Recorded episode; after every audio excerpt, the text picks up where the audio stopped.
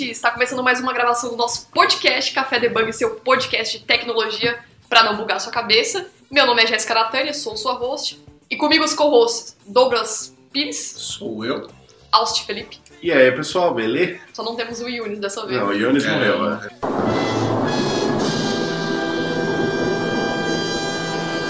E o tema da nossa gravação de hoje é sobre FinTech. Estamos na, no Bom Filho a Casa Torna, que é na Vortex. Vortex.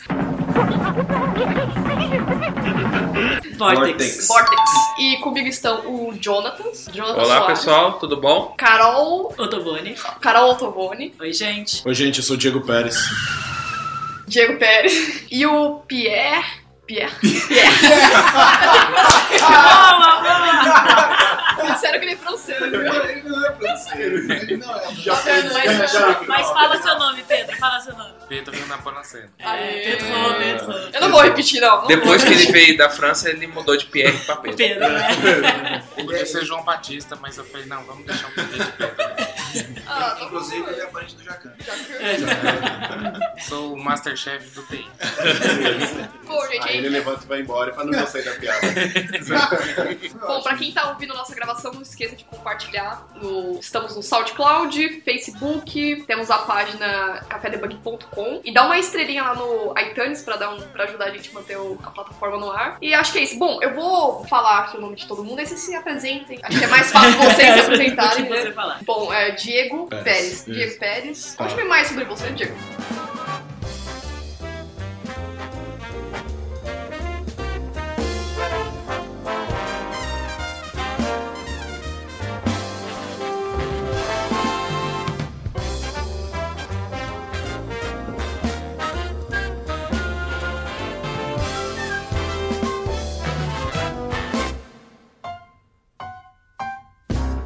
whatever.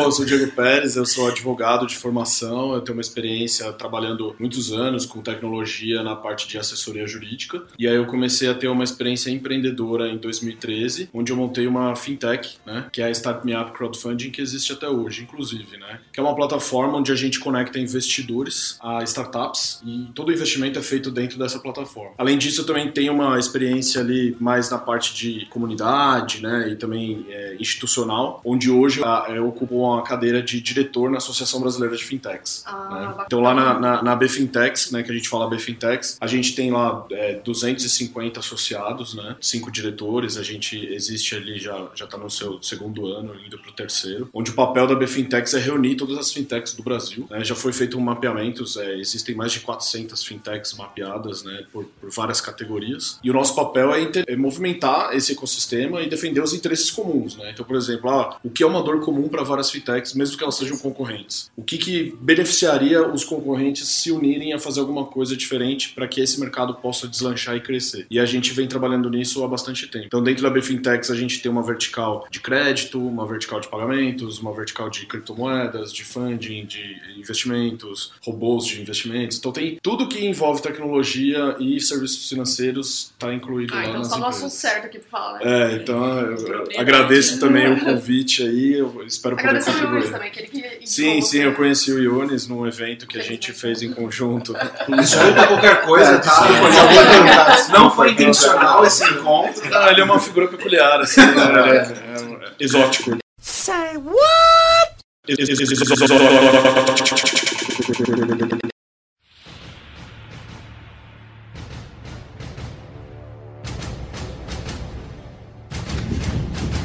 I'll be back. Exótico. E temos a Carol, que a Carol trabalha aqui na, na Vortex. Explica um pouco mais o que, que você faz aqui, porque aí você vai falar sobre o negócio da empresa também, vai falar sobre. Legal. Bom, aqui na Vortex eu sou a pessoa responsável por uma área que a gente é, denominou de EX, que é EX. Employee Experience. Então, que na pegada de User Experience é a mesma coisa, trazer essa experiência né, do usuário que é o UX é para fora e é isso para dentro, pensando na jornada do colaborador. Então, toda a mesma pegada de design de serviços, pensando em prototipação, interação, MVPs. Então, é isso que a gente pensa para olhar para a jornada do colaborador aqui dentro. E o desafio é grande, né? Trazer os, os nossos desenvolvedores. Mas até achei interessante, porque o Diego estava falando, ele é formado em Direito, eu também sou formada em Direito. Você Vocês também estão- tem essa mancha no É, exatamente que tá acontecendo? Então- Tem um padrão, Não, né? não, é muito legal.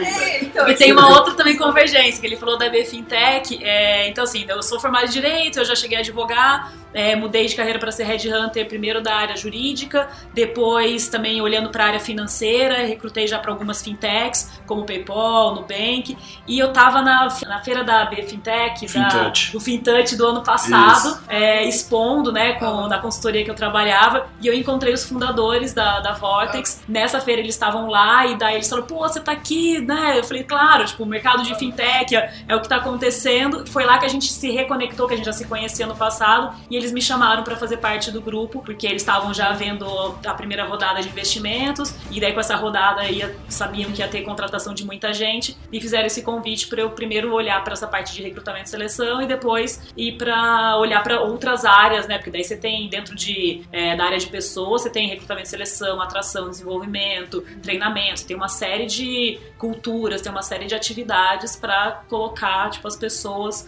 motivadas para extrair o melhor delas. Caramba, bacana. É isso que a gente ia falar também, essas diferenças do fintech. O pessoal acha que é como você falou no início, um pouco antes, né? Que as pessoas acham que fintech é pagamento e cartões. É. E é o que a gente vai deixar mais claro agora para os ouvintes. Então, para início de conversa, basicamente, uma fintech é uma empresa financeira do setor de tecnologia, certo? E o que, que difere, assim, a Vortex da- das outras empresas? Do... Pra, pra deixar mais claro pro pessoal. O que, que a gente faz? É, também, mas pra deixar mais claro que fintech não é só pagamento, não é só cartões. É. Porque na verdade fintech é a mistura, né, de a palavra financial com technology. Então, assim, é empresas de serviços, é, empresas de tecnologia que entrega serviço financeiro. Basicamente, então você pode fazer dentro do mercado financeiro uma série de atividades, mas se você entregar, né, com, com tecnologia, pode ser uma, uma fintech. É, e também usando todos esses outros design de serviços, então tem uma série de outras é, que diferenciam do mercado financeiro tradicional, que é muito mais analógico. Mas falando da gente, né, tipo, porque a gente, por exemplo, dentro do mapa de fintech, que você tem até a B-Fintech tem um mapa lá, então você tem ah, pagamento, tem a parte de seguros, tem crédito, tem, uma série de, é, de nichos, né, de concentrações, a gente faz um negócio que tipo, não tem lá, que é infraestrutura. Então por isso que a gente fala que é, é a primeira fintech B2B, porque também o nosso negócio não é direto para pessoa física, de infraestrutura pro mercado de capitais.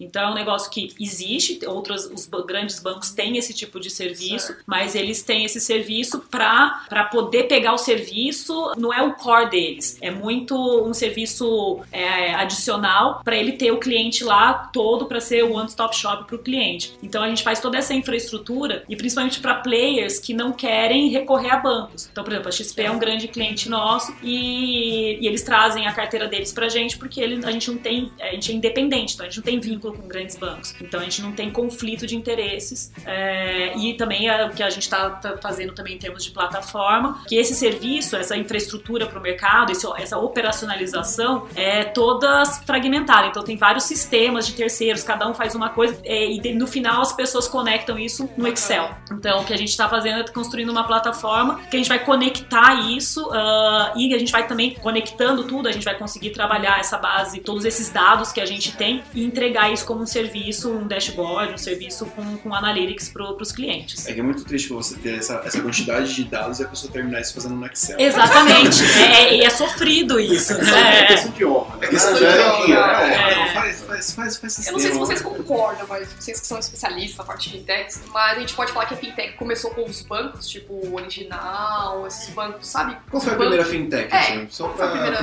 bem, pra mim o termo Fintech, Fintech é Nubank, é, eu Nubank, como tá falando, de pagamento. É, fin- fintech assim, né, no, no meu posicionamento é uma empresa de tecnologia que oferece um, sistema, um serviço financeiro que também é ofertado por algum banco ou uma instituição financeira. Isso começou a surgir há mais ou menos uns 10 anos atrás, mas ainda não existia o termo fintech, quando começaram a surgir umas primeiras startups que queriam resolver os grandes problemas é, dos usuários de serviços financeiros. O o banco é muito grande, né? Ele, ele tem toda uma cadeia de atendimentos para que o cliente faça tudo num lugar só. Mas é difícil um banco que tem 20 milhões de correntistas atender todo o usuário como se fosse único. Ele precisa padronizar um grupo de usuários para atender aqueles, aquelas pessoas. Mas também, assim, a, a fintech não, ela já consegue ter um atendimento diferenciado porque o número de pessoas que ela atende são menores, é, o grupo de pessoas ela consegue nichar, então ela consegue trabalhar é, numa categoria de idade, uma categoria de é, classe social, e aí você consegue focar o seu atendimento naquilo. Então, se você pega o, Uniban, o, o Nubank, por exemplo, ele focou em millennial, geração Y,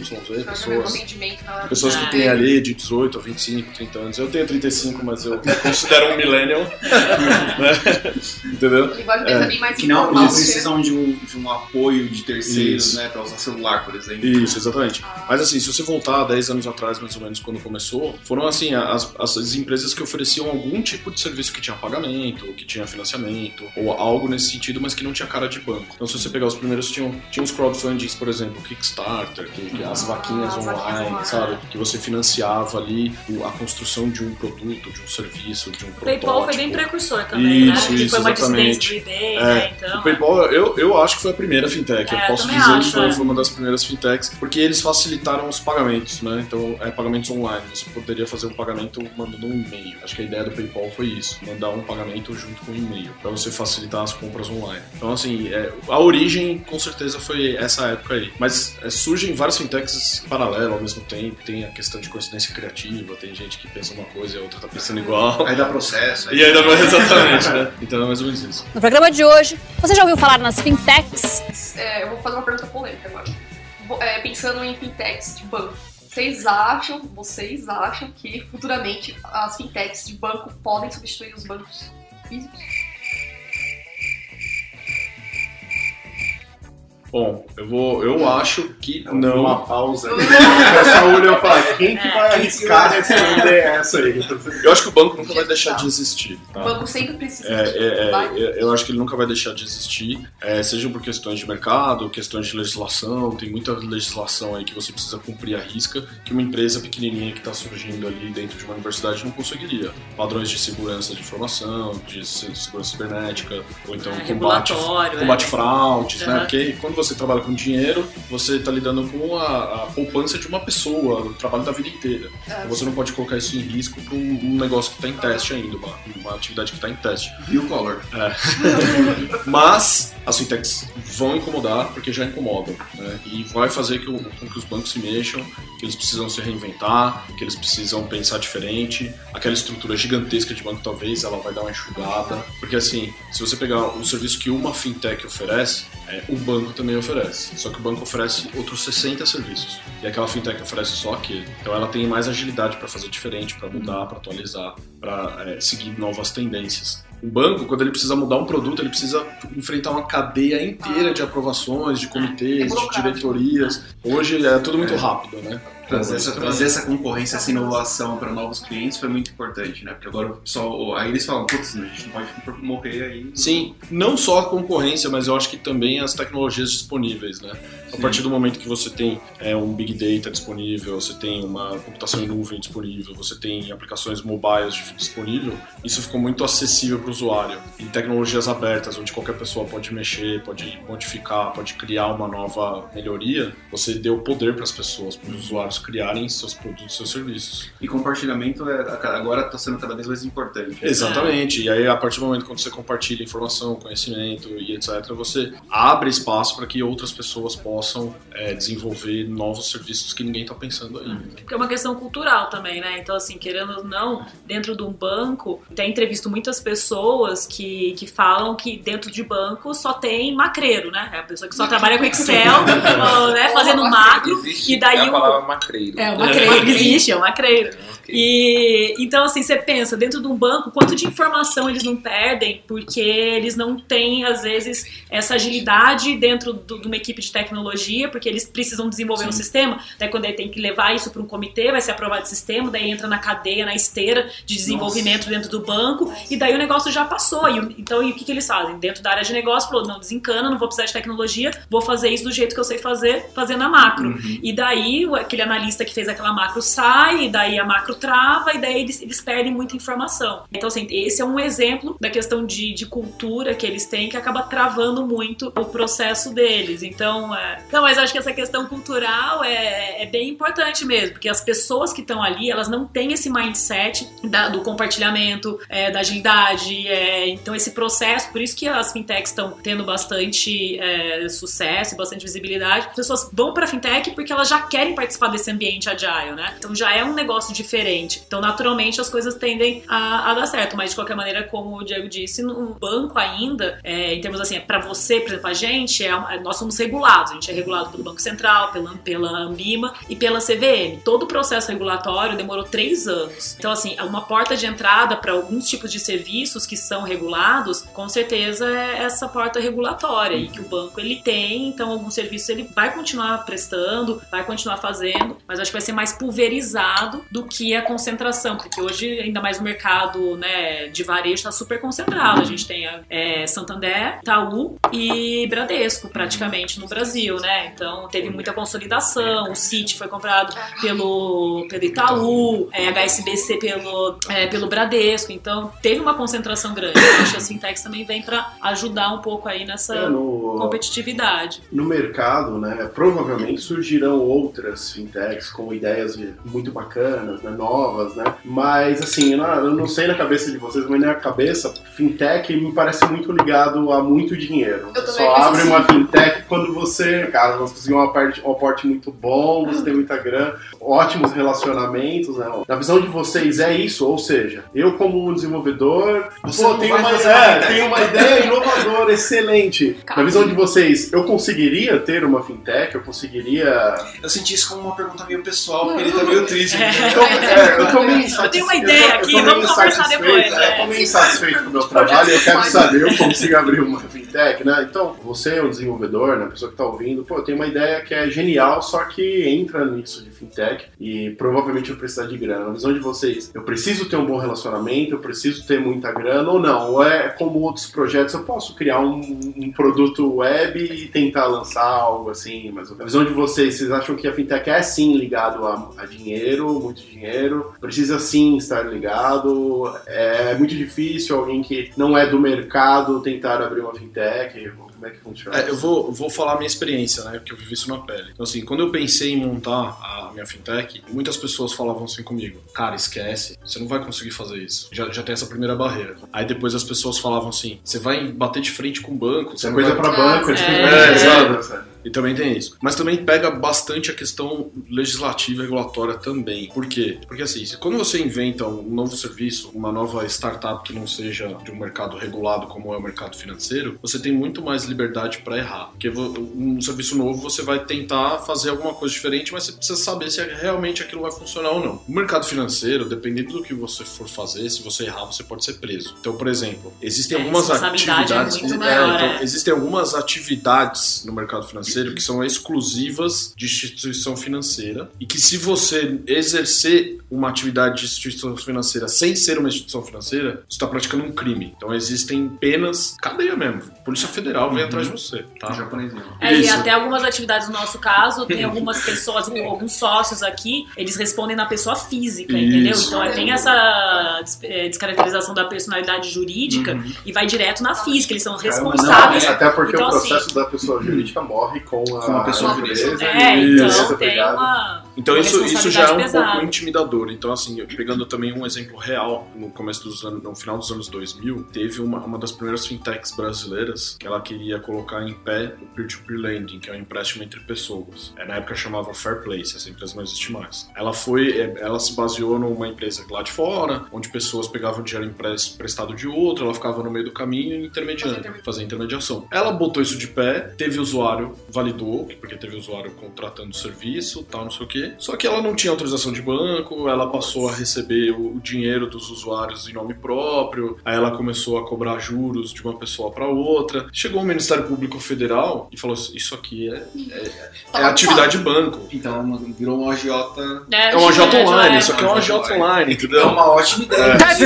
É, mas deixa. Esquece aquela sua ideia. É, eu- Esquece aquela sua Eu ideia. estava falando isso anteontem. É, mas assim, ó, Mas assim, assim, ó, é, eu sabia que não era tão fácil assim. Mas isso, é- é dá, caso? Real. A polícia bateu na porta desse camarada, entendeu? E falou assim: para tudo que você tá fazendo, porque isso aqui é crime, se você fizer sem autorização. No final, teve um processo, crime, entendeu? A, a pessoa, até onde eu sei, assim, ela não foi penalizada porque também fez um, algum acordo com o Ministério Público do tipo: não, não vou fazer mais, eu vou, Fecha, eu vou pa- fechei a É, porque empresa. viram também que às vezes Não era um é, amadorismo, assim. não não teve um tinha- impacto tão negativo, ninguém se prejudicou tal. Então no final eles, eles até. é, acho que o processo foi arquivado. Mas imagina você, né? Tô montando uma startup e vem a Polícia Federal na sua casa, entendeu?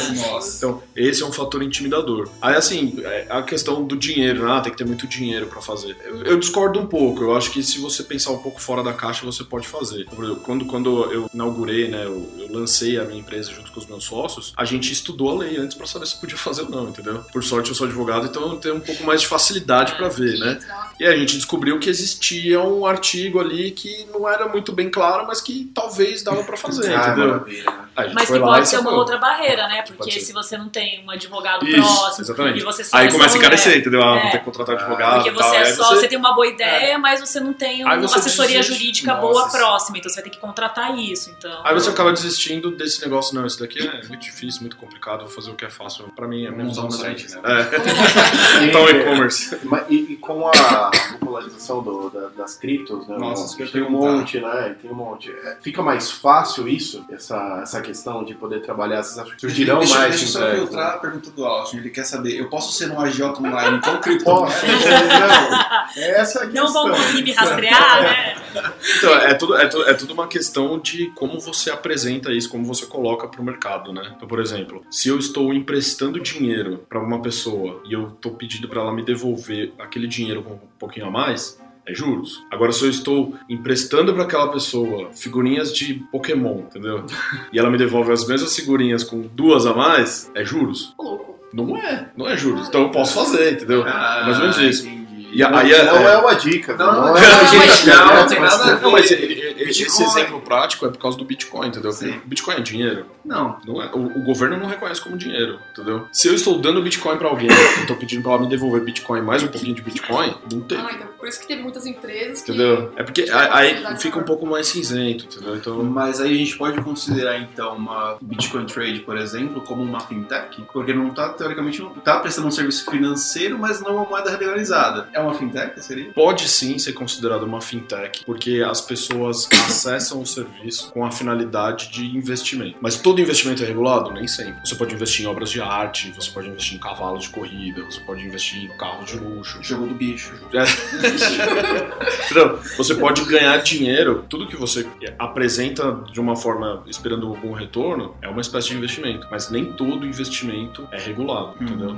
Então, nesse caso, assim, pode ser sim uma fintech porque se equipara ao serviço financeiro, que é um serviço de investimento, mas não é regulado pela atividade meio, né? Pelo, pelo que ela tá fazendo. Mas eu lembro que a Carol falou, ah, é, que- como que é o que que é? Os padrinhos, é vaquinha. Ah, Então eles virtual? são, querendo ou não, É, é o- dinheiro. O- essas Vaquinha virtual não. Ah, o crowdfunding. É, Crowdfunding. Só que é É. diferente, né? Ou não? É Não, eles pegam dinheiro né? e prestam pra. Eles pegam dinheiro, tiram uma parte e dão pra Então é pessoa. Eu não sei se isso. Então, seria- são três tipos de crowdfunding, tá? Tem o crowdfunding que você eh, financia algum projeto cultural, um show musical, um dispositivo, um podcast, exatamente. Você pode... Podcast. É. né? Você está acessando uma rede de pessoas que gostam daquilo e que estão dispostas a dar dinheiro para que aquilo seja construído ou seja desenvolvido. Esse é o primeiro crowdfunding, é, que é aquele baseado às vezes em recompensa, né? Ó, Ah, se, se você me der dinheiro para eu me manter vivo aqui o podcast, é, eu te dou, devolvo um Uma adesivo, camiseta, uma camiseta, ou às vezes só um obrigado, valeu, trouxa, sei lá.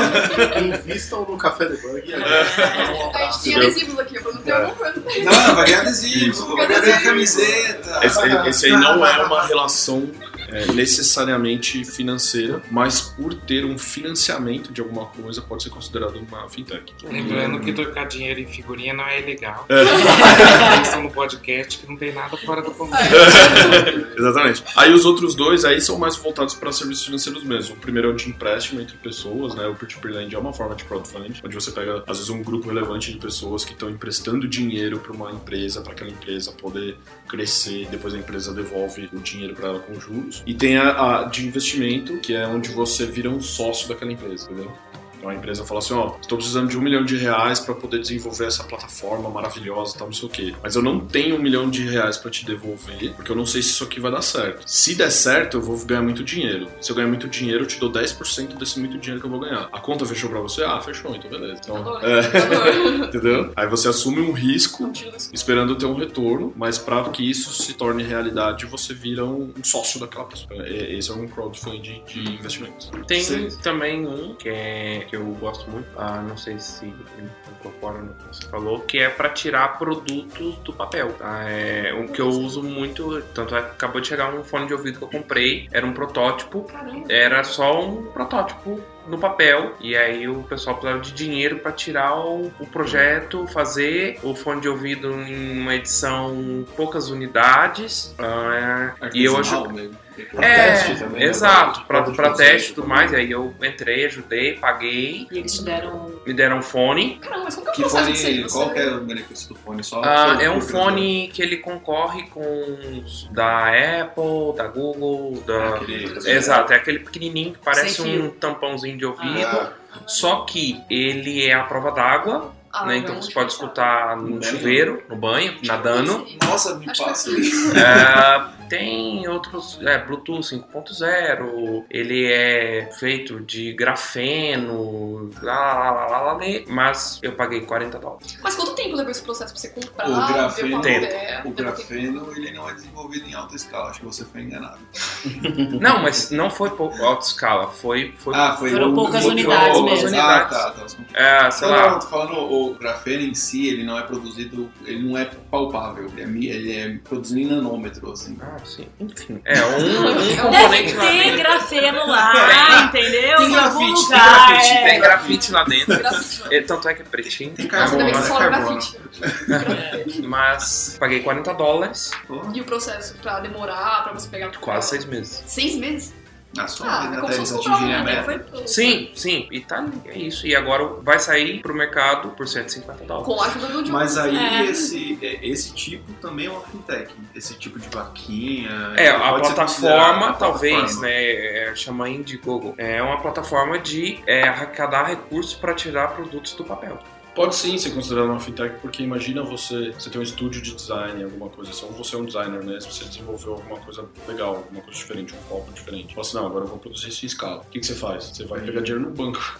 É. ah, precisa comprar equipamento, precisa Aham. comprar isso. O que, que eles fazem? Eles fazem um crowdfunding de pré-venda. Eles falam assim, olha, eu quero fazer esse produto aqui, mas para fazer ele de uma forma barata, para que todo mundo possa ter, eu preciso de 100 mil dólares, sei lá. Aí ele vai lá e pega na multidão com as pessoas que querem ter aquele produto. Só que, só que não vai ter imediato, vai demorar dois meses. né? Com certeza demorou alguns meses pra chegar. Demorou seis. Seis Entendeu? meses. entendeu? Por quê? Porque ele espera arrecadar, depois que arrecada, depois ele vai atrás. do- é, produção. ele vai atrás de quem vai produzir, ele vai comprar matéria-prima, ele tal. Às, Às vezes nem tem terminou o projeto. Tem, aí. tem projeto que não termina. É, é, que e é muito. No Man's Sky tá aí, né? O, É. Aquele jogo lá. Mas o. O que que eu ia falar? Eu esqueci o que eu ia falar, pode continuar. Ai, que burro, dá zero pra ele. É um podcast normalmente. É, No programa de hoje, você já ouviu falar nas fintechs? queria aproveitar né, que o o Jonathan então, começou a falar e hoje a gente vê que o pessoal rouba muito dinheiro de empresas que mexem com cripto, que vendem, né, que compram, né? Essas exchanges, né? Quais são, dentro da Vortex, quais são os desafios de questão de segurança ou desenvolvimento, ah, os padrões que vocês utilizam aqui, né? Que eu acredito que tem, assim, essa preocupação aqui dentro, né? Quais são essas preocupações que existem dentro de uma fintech, ou As boas práticas. ah, boas práticas, questão de segurança. Cara, por incrível que pareça, o cara da segurança, eu acho que o Pedro é melhor recomendado pra falar. Bacana, Ele é, o pai, ele é o pai da criança de nosso principal recurso para prever ataques e fraudes. Então deixa o Pedro, o Pedro se apresentar. Pierre. Pierre, Pedro, Deixa o. Pierre se apresentar. Não terceiro nome já. Uma apresentação muito rápida, porque eu gastei 15 minutos pensando nela e eu fazer. Depois eu volto ao assunto rapidinho. Isso aí a gente Qual coloca coisa vai tomar um suco de laranja de volta? É que a Jéssica, ela, ela não, não fez o, o, o É, meio de campo. É, faz, faz aí, você coloca no começo, né? Faz o do, do Jonathan. É Eu verdade. não sei se precisa do Ah, é verdade, eles porque- se apresentaram, mas a gente começou a falar já. Não, mas, Não, não, mas agora faz é do Pedro primeiro, é. no começo. não problema. Ionis, você se fudeu.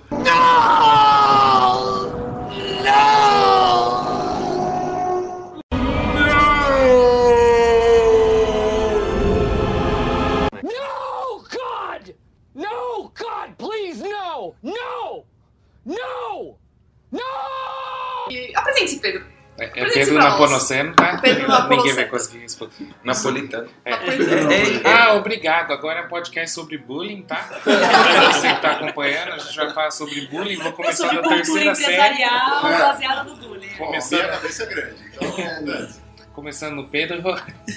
Eu sou Pedro Naponoceno, eu sou mainly desenvolvedor e eu já desenvolvi com Java, credo, Deus me livre. Eu já desenvolvi com Urban Rails, agora hoje em dia a gente tá no .NET e Angular e É, tudo pessoal, mais. Tá vendo aí, ó, evolução, hein? A evolução de uma carreira.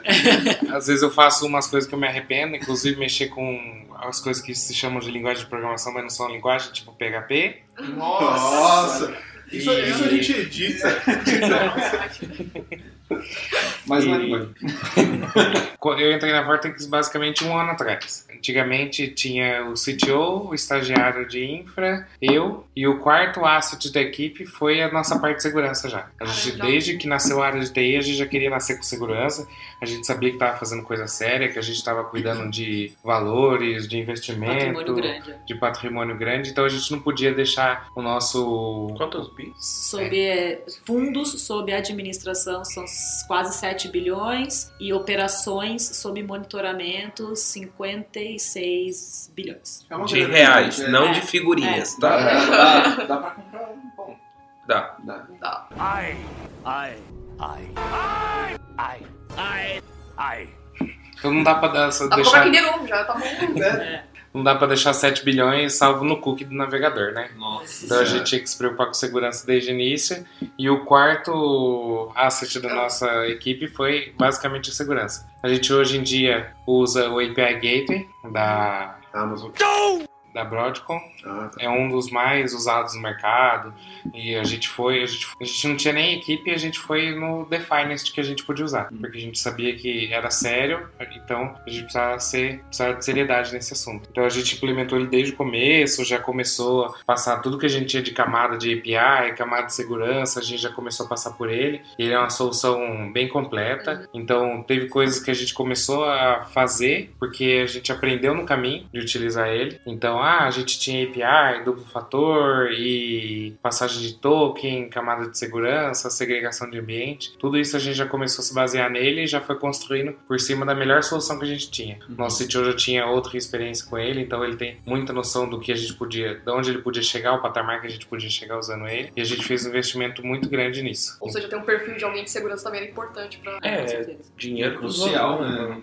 Existe alguma obrigatoriedade que eu falo, a questão de alguma lei, alguma coisa que, que obrigue isso? Por exemplo, né? Quando você, se você quiser ser uma, um gateway de pagamento, você precisa aplicar um PCI. Toma aí páginas, sei lá quantas É. páginas de, né, de questão de segurança. Existe isso? Ou vocês fazem porque vocês não querem ter dor de cabeça? Mais ou menos, tá? O que que acontece? Existem, a gente é auditado por- até por clientes, X organizações que regulamentam o nosso mercado, eles podem auditar a gente. Tá lá escrito, você precisa ter um, um gateway de APIs para segurança? Não. Mas eles te cobram dados sensíveis estão criptografados? Qual a rotina sua de backup, ela tá em dia, ela é ativa, você fez failover, você testou desastres, é, ah, qual foi a sua última, seu último teste de desastre que aconteceu. Então, existe passos que te forçam a utilizar tecnologias de ponta para uma possível auditoria e ela acontece. Então, não é regula regulatório, Exatamente isso, né? Exatamente Mas isso, uma... mas você precisa ter a casa muito bem organizada porque vai ter gente que vai querer ver a sua cozinha. A auditoria é grande, a auditoria é de fora, né? Esse é o problema. Exato. É. É, e também a nossa a pessoa responsável por compliance, a gente até brinca com ele porque ele quer evidências de tudo. Então, assim, e realmente a gente precisa ter evidências de to- todo esse processo, Provar o porque tempo todo, né? provar o tempo todo. é, então, como a gente é regulado pelo Banco Central, pela CVM, então a gente sofre também a auditoria deles. E a gente também tem que mandar os relatórios explicando to- todo o passo a passo do que, que a gente está fazendo. Não, não dá para ser um Camaro e usar pneu remote. Não tem como a gente se propor a ser uma empresa de ponta, uma fintech de ponta, e no fim o cliente fala assim: ah, eu sem querer acessei dados de outro cliente, eu vi porque eu mudei o URL sem querer. Eu vou procurar um no. Mercado Livre pra ver E se vou- existe remote de Camaro depois. Não dá para não dá pro cliente falar assim: ah, eu errei um caractere sem querer e vi os dados do, seu, do meu concorrente na sua é. aplicação, viu? Então a gente, se a gente se propõe a ser o melhor, a gente tem que usar tudo de solução na mão que a gente tem de melhor, É né? o que dá gasto, né? O custo. É, exatamente, o custo é altíssimo. Mas... Já apresentando já o Jonatas, né? Que você é um arquiteto software da. Agora que o Jonathan, o Jonathan acabou de falar. É, e agora vai apresentar, ele vai se apresentar. Ele é o Jo- esse que falou agora, ele é o Jonathan. É, faz a apresentação dele. Bom, o Jonatas é. Deixa eu ver se eu lembro, tá?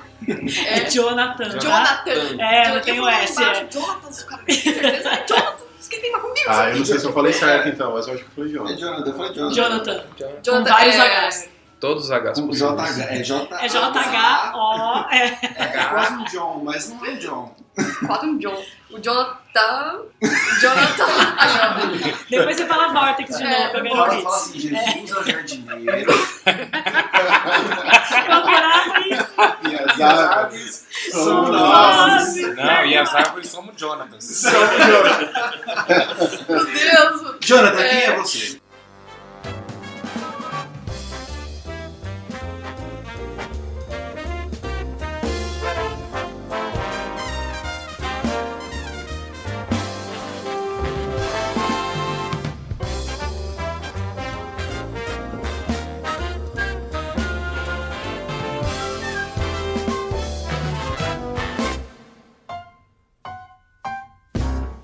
Quem é? MVP Microsoft? É, eu sou o cara que fez o outro podcast.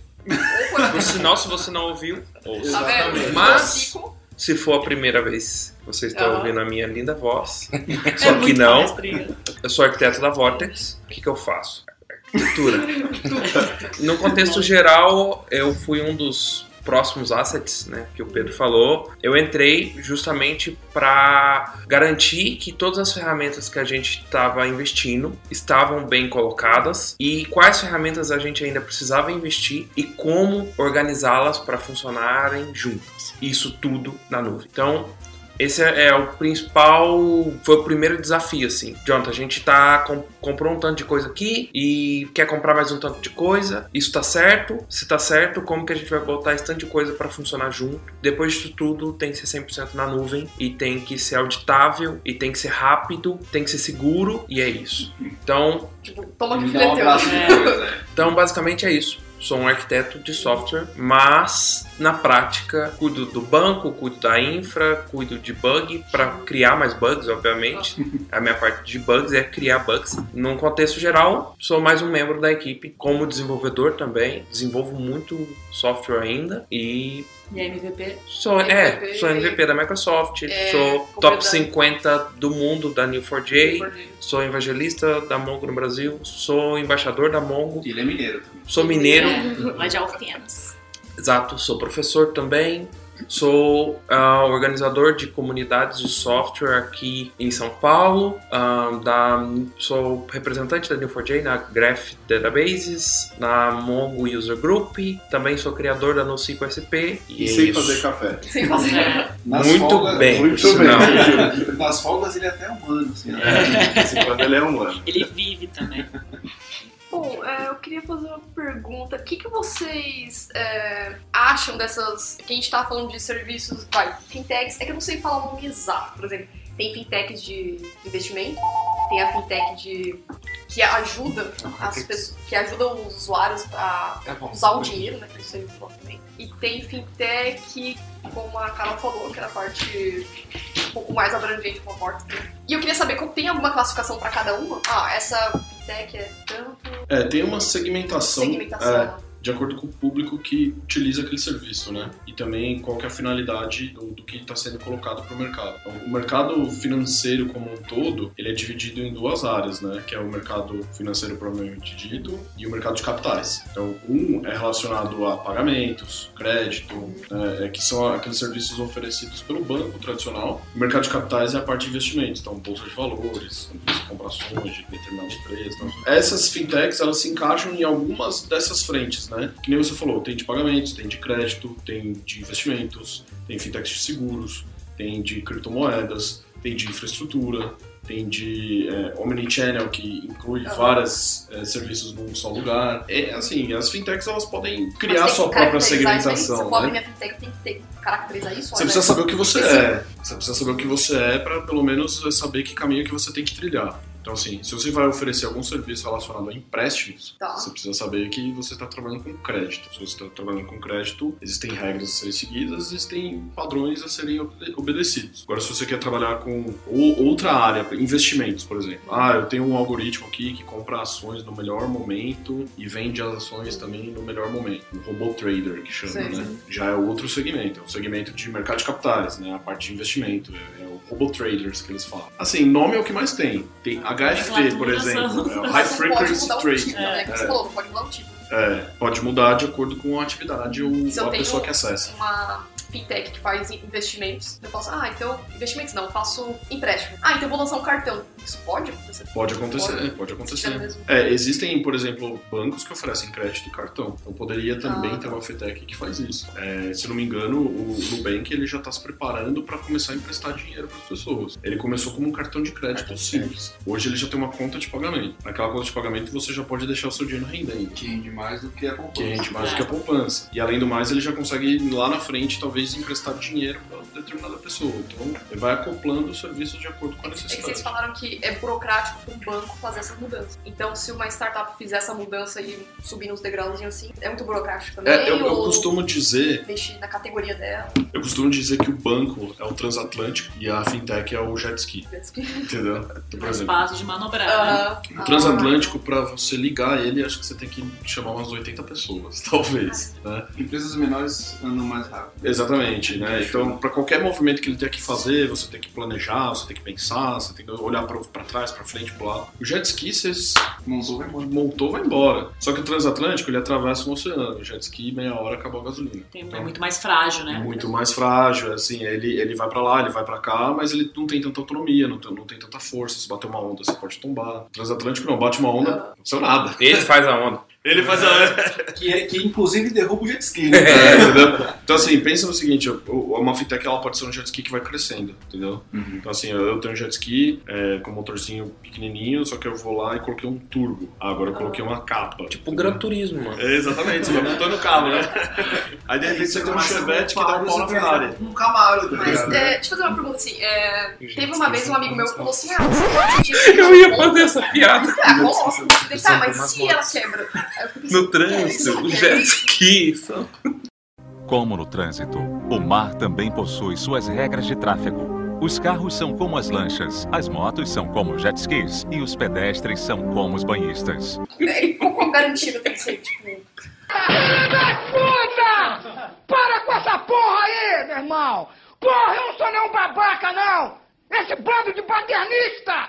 Eu vou colocar meu dinheiro na conta e, e sim. Alguma transatlântico garantia não mata usuário, pra quem presta serviços financeiros? É, existem alguns serviços financeiros que são garantidos por natureza, assim. Se você for oferecer esse serviço, você precisa dar determinada garantia. Tá. Tem um, um fundo que chama FGC, é Fundo Garantidor de Crédito. Então, sempre que você for oferecer publicamente algum produto relacionado a crédito, você precisa aderir aos termos desse fundo. E aí esse fundo ele garante, se eu não me engano, 250 mil reais por CPF, né? Por instituição. por instituição. Então, por exemplo, se você tem lá 250 mil reais no Nubank e o Nubank faliu, Quem paga isso? esse fundo te Ah, o garante. Ou seja, guarda só 250, Guarda só não 250. mais isso. Porque Mas o Nubank- isso é... Porque o Nubank está registrado no FGC, entendeu? Porque ele já, já é uma instituição financeira. Mas pode acontecer. Pode acontecer. Agora, por exemplo, existem outras instituições financeiras, fintechs, quer dizer, que oferecem serviço de crédito, de empréstimo, peer-to-peer lending, por exemplo, que não tem garantia nenhuma. Que é é outra pessoa que vai né? devolver É. e ele só faz a intermediação. Exatamente. Então, por exemplo, eu estou emprestando para ele, só que tem um site que está me colocando em conexão com ele. Se, se ele não pagar, o site não tem nada a Tem ver. responsabilidade sobre Entendeu? Qual que é a diferença disso pra talvez pegar Ah, o sim. dinheiro com al- alguém que tem fundo garantindo crédito por trás? Provavelmente a pessoa que tá pedindo dinheiro emprestado a ponta, ela vai te pagar muito mais Exatamente. do que a pessoa que onde você tem a garantia. É basicamente aquela questão que a gente fala de investimentos de alto risco. De alto risco. Então, emprestar dinheiro para uma pessoa que você nunca viu na vida é, É, arriscado, é sem ninguém para segurar as pontas. Mas o retorno é maior, né? Exatamente. Porque se não fosse, É exatamente essa- ninguém É. A, a relação que você tem que fazer, a matemática que você tem que fazer na cabeça quando você for investir é o, é o risco-retorno. Por exemplo, ah, isso aqui vai ter um retorno muito alto, mas é mais arriscado. Ah, já que é arriscado, precisa ter um retorno alto, entendeu? É Aham. mais ou menos isso. Ah, isso aqui não é muito arriscado, mas o retorno é baixo. Ah, mas eu não tô afim de perder dinheiro, então eu vou deixar aqui. Então é mais ou menos isso. Por exemplo, essas fintechs que oferecem esse tipo de empréstimo, que, como eu estou emprestando, eu tenho uma relação de investimento também. Né? Então eu estou esperando retorno. Mas como eu sei que a outra ponta pode não pagar, eu só vou pôr um dinheiro lá que eu estou disposto a que se eu perder não vai me atrapalhar. Mas eu só vou pôr também se eu ganhar muito. Então é mais ou menos essa conta que você faz. No programa de hoje, você já ouviu falar nas fintechs? Agora eu vou direcionar pra você a pergunta, Carol. Você é Headhunter daqui também, não é? É. Ou- Não é, não é. Acho que todos, talvez. né? É. Um de todos. Uma- co- co- como é que tá o mercado? Como é que tá a busca de desenvolvedor? O mercado, a gente sabe que o mercado para desenvolvedor ele é aquecido, né? E como é que é a busca do funcionário ideal? Como é que, que vocês O buscam? que, que ele precisa ter, né? O que, que Perfil, vocês né? admiram, né? Pra- ah, eu quero trabalhar na fintech. Bacana, Tips. Agora eu quero É, Agora vamos o Não, na verdade, claro, o mercado de tecnologia tá super aquecido mesmo, tá difícil pra caramba. A gente tem que, sei lá, falar com 30 para 1 virar, então assim, tá, tá uma. É concorrido, né? São profissionais concorridos. E até porque é, esses profissionais são concorridos, a gente também tem que recrutar bem e também reter bem as pessoas. Então lá não é só atração, é como que a gente vai reter o profissional aqui dentro. Mas em termos até de, tipo, como é que. quais são as nossas ah, ações assim para reter, ou até primeiro no processo de recrutamento, na atração. É, porque hoje em dia, na verdade, o mundo está mudando muito rápido, né? Então, assim, se eu tenho. é, a gente tenta se focar muito mais nas habilidades pessoais, no fit cultural da pessoa com a gente, do que na parte técnica. Mas a área de tecnologia é muito peculiar, então a gente precisa ah, unir os dois. Então a gente aplica sempre testes técnicos para nivelar o conhecimento. E ah, também a gente tem as, as entrevistas para a gente tentar identificar entrevistas por competência para tentar identificar se a pessoa tem ou não tem fit cultural com a gente. Então assim tem diversos, diversos pontos que a gente pode abordar mas assim algumas coisas que a gente por exemplo o nosso clima ele é mais descontraído. Tipo a gente tava falando né? a gente fala às vezes muito palavrão. Então é tem um pouco do é, eu acho até estranho falar isso no podcast mas assim a gente, tipo, é um bullying bem, sabe? Assim, uma zoeira que nunca acaba, não sei, alguma coisa assim. Então, assim, mais é, complexo, porque não é todo mundo que tá acostumado com o ambiente que alguém vai lá, tipo, é, beira a ofensa, mas a gente sabe que todo mundo é do bem, que, que é, é um ambiente produtivo, entendeu? O background, então, pessoal da pessoa também é muito importante. né? Porque de onde ela veio também é importante. Você estava aí comentando há pouco que, a, que veio até uma, uma menina que, que veio de banco, né? E não é a mesma coisa, porque as culturas são diferentes, né? Tem que dar É. match nas duas coisas. né? É, exatamente. Mas assim, não é uma verdade absoluta, claro, né? Tem muita gente que veio de banco, mas assim, porque estava insatisfeito no ambiente de banco e se encontrou aqui, entendeu? Mas ao mesmo tempo, é, é que é, é- nós somos seres humanos, então é Sim. muito difícil quando a gente foi criado de um jeito, a- foi ensinado a sempre fazer a mesma coisa. E daí você fala, não, eu não quero Não. mais isso. Mas quando você tá no ambiente e você tem a possibilidade de fazer algo novo, naturalmente a gente se pega fazendo o que a gente já, já fazia antes, e daí você, alguém tem que dar um clique e falar assim, ó, lembra, você tá fazendo igualzinho que você fazia antes. Liberdade É. é, um problema, né? Exatamente, a liberdade vira um problema. Então a gente tenta dar esse ambiente mais descontraído, porque eu acho que isso é bem típico de fintechs, né? De, é, por exemplo, a gente, sei lá, tem cerveja aqui, sei lá, tem pipoca. Se não beber, é mandado embora. É, não, não é isso. Não. Tem muita gente que não bebe, não tem problema não beber, a gente não incentiva o Se não beber em serviço, É, é. Mas se beber já. Mas é muito 50%, engraçado, né? porque a gente recebe muito, né, muitas gestoras, assets, que é um mercado mais coxinha, assim, e daí a galera quando vê a, a cerveja, eles, a- várias Acho pessoas, absurdo, não, não, né, eles acham legal, mas eles- a primeira pergunta é, a galera não bebe na hora do serviço? Eu falo, nossa, Nossa, daí, tá é, né? daí a gente fala, não, de poder as pessoas podem beber, mas assim, a gente, o que a gente espera é o bom senso. Se uma pessoa não tiver o bom senso, eu não vou deixar de ter a cerveja, porque uma pessoa Sim, não é se encaixou. Essa É pessoa que vai embora. é. É, É, então é. E O cara, quando Agora, vê a pessoa- cervejeira ali, ele fala Deus me livre, mas quem me dera. É, é isso. Aliás, se ele, se, ele, se ele beber e fizer teste unitário, ele tá contratado, né?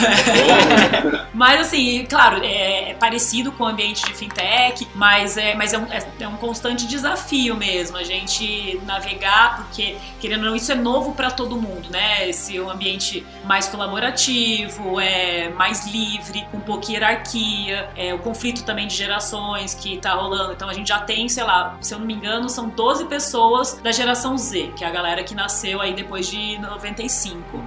Então, assim, e, e a gente tem umas pessoas também de mais de 40 anos, não são muitas, mas a gente já tem outras gerações aqui que já começa a rolar, entendeu? Porque se a gente fala que a gente é transparente, que a gente é aberto, a gente é mesmo. Então a galera vai lá e pergunta coisas que você fala, não acredito que esse ser tá perguntando isso. Você fala, mas ele tá perguntando, eu vou responder, eu- coisa que eu posso não, não às vezes é, tem algum tipo de sigilo, não, não posso responder por alguma regra, mas assim, todo mundo a gente tenta conviver em paz, mas é um desafio, né? E também esse ambiente a gente vê que atrai as pessoas. Nem todo mundo tá, tipo, acostumado, mas atrai e eles gostam. É, mas o que a gente tenta identificar na- nas, nas entrevistas é se a pessoa é, realmente é só no discurso que ela quer isso, ou se ela realmente é, tá preparada para viver aquilo. Tem, tem os Você desafios, Tem né? os desafios. Porque, São grandes. Mas os desafios, você falar em questão de as- desafios Depois que- técnicos ou Não, desafios de da tudo. vivência Da daquilo? vivência, da convivência. Técnicos sempre vão Sempre existir, vão ter. né? Mas, é, mas o da convivência acaba sendo o, O o mais difícil, porque, querendo ou não, o técnico, a pessoa, todo mundo pode Aprende. aprender, entendeu? Imagina ter que trabalhar sem ter uma pessoa necessariamente falando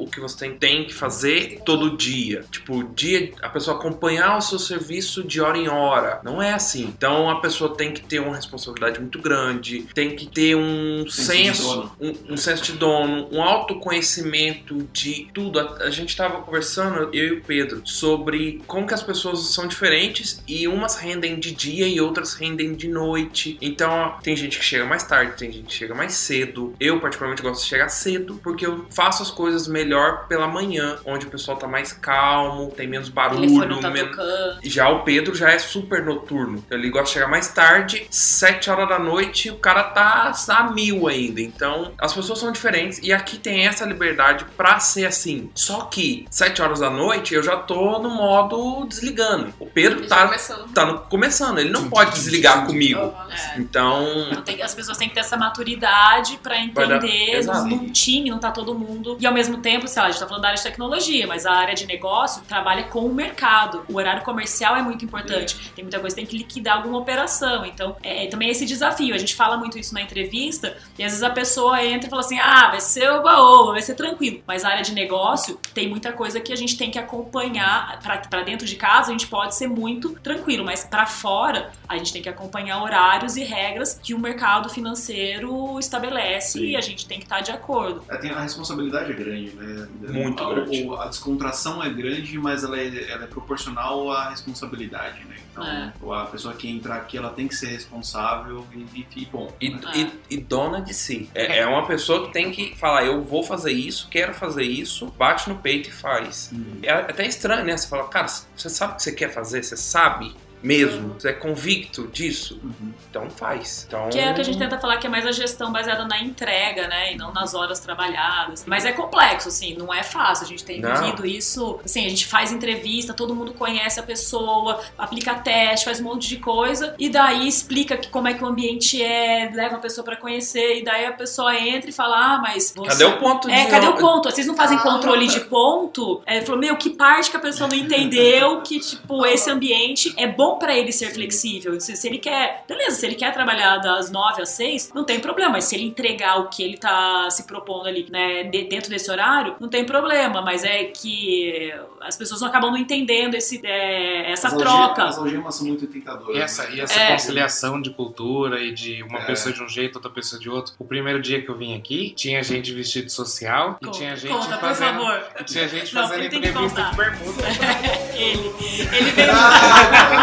Ele veio na entrevista de bermuda, foi demais. Bermuda e Ray-Ban na, Na cabeça, assim, ele veio pra praia, entendeu? Ele acabou de subir de Santos e veio. É muita, é muita confiança no que no É muita, capacidade, né? Não, mas foi demais, porque daí. Estamos aqui, ó, de que dia que é hoje? dia 29 de novembro, um ano de Vortex praticamente, e eu É. vim fazer entrevista de bermuda. Pensem como eu sou bom Pra você ter aqui é hoje, é. e como eu tô certo de PHP na linguagem de programação. Hashtag fica a dica. Fica a dica. Não, mas foi demais essa, porque ele veio fazer a entrevista e daí alguém passou e falou. E na época a gente era. Hoje a gente tem quase 50 pessoas, na época a gente tinha, sei lá, 13. E daí alguém passou e a gente não tinha recepcionista, a estrutura era bem pequena. E daí falou assim: Ô Carol, alguém quer é, ver, alguém vai entregar alguma coisa. Falou que tipo era entregadora. Eu falei, daí eu falei, não, é o nosso desenvolvedor, candidato. Eles, aí sim, estamos virando muito startup, muito fintech. É que você vê bem essa cara, né? Startup é, É. assim, somente, né? É. Mas tem muito trabalho duro por trás, lógico. No programa de hoje, você já ouviu falar nas fintechs? A gente A gente não falou do mercado à toa, a gente É, É. não fizemos.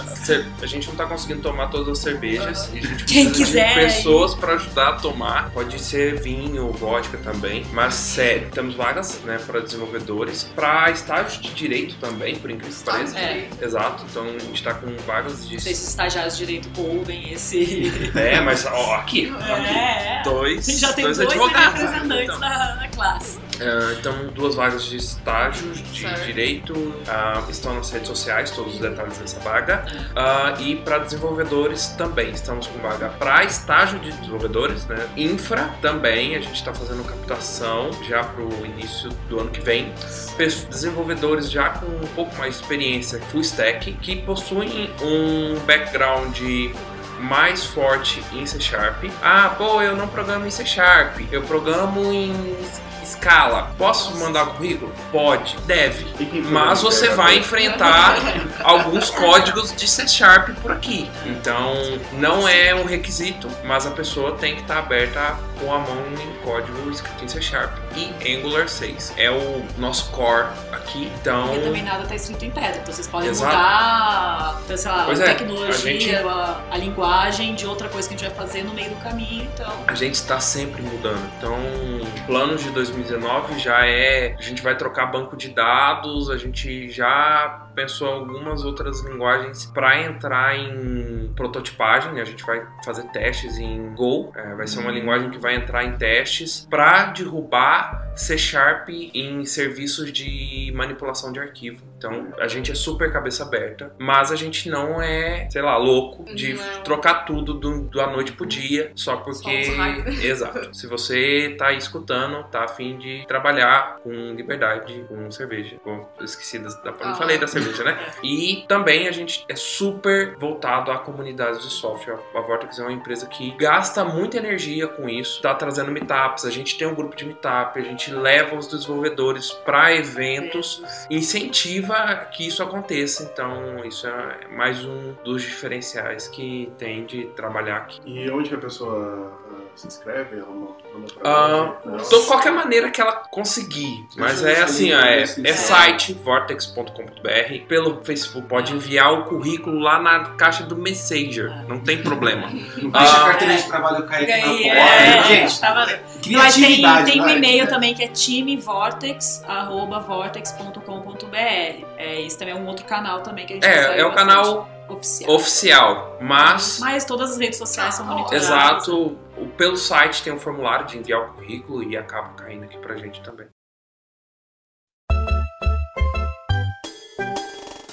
Quem tiver voltando da praia, tá Pode vir de bermuda, bermuda, né? Pode vir de bermuda, a gente contrata, não tem problema. É, bermuda já não é tão inovador. Se Porque alguém já fez isso, é. sei lá o Roupa de quê, bermuda, sabe? exato, vai chamar mais atenção. É, agora o Diego Pérez que fazer seu jabá também faz. Ah, já que dá pra fazer, Faz. fazer, né? Aproveitar a minha linha aqui. Eu tô vendendo um Fusca 70. é brincadeira.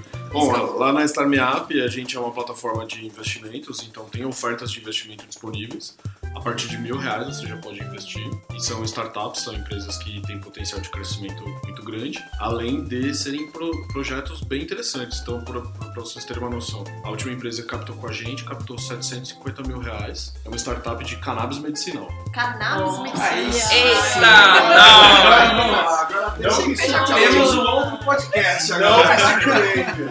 Yuri, foi a música do Tem, tem uma empresa que está captando investimento agora, que é uma cachaça artesanal que usa produtos orgânicos. Ai, Entendeu? Então, assim, sempre tem alguma coisa diferente, sempre tem algo inovador, ou sempre tem algo de impacto, né? Então, e, e- é isso que a gente se propõe. Então, assim, você não precisa ser um mega milionário para investir em startups. Com mil reais você já consegue. Não é todo mundo que tem mil reais sobrando, mas Sim. se tiver um mil reais sobrando dá. ali né, no conta rendendo lá, fala assim, não, beleza, já tô feliz com esses mil reais, vou colocar numa startup. Você consegue fazer isso lá. E a gente aí tem planejamento pro ano que vem para crescer bastante. A gente espera aí que passe pela plataforma mais ou menos uns 25, 30 milhões de reais em investimentos em startups.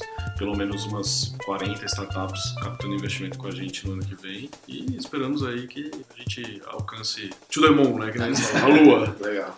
Bacana. Ah, eu vou fazer um jabá também. Ah, ô, louco. É, só pra mandar um beijo Não, não, pro pessoal. você não, você É que não toda vez pode. que eu mando um beijo pro pessoal do, do, do trabalho, eu É. esqueço de alguém, eu esqueci de um rapaz. Aí eu fiquei ouvindo o mês Ah, inteiro. você quer mandar um beijo pra uma pessoa específica. Não, não é pra uma pessoa específica, é pra todo Pra um mundo. rapaz. Exatamente. Faz em específico. É, é que eu esqueci. Pra- Todo mundo, todo mundo. Iones, coloca aquela música de, de, de clima. É, um beijo pro pessoal da Tecnologia Única, né? Nós não somos fintechs, mas é, marketplace também está bacana. Mas é outro ramo, mas. Um beijo pro pessoal aí. Era só isso. Ah! Que falar. Você, você, você aí que foi esquecido. O rapaz sabe quem é. foi pra Você, você. você sabe. foi esquecido, você vai continuar sendo esquecido. Você sabe. É só, você saberá. só você saberá. Rapaz que ela chamou de pessoal é você. Que foi isso. Então, é. Acho que acabou, né? Sim, Tem é mais isso aí, a gente falou até mais e a gente Até a próxima e é isso aí. entre tes reins et je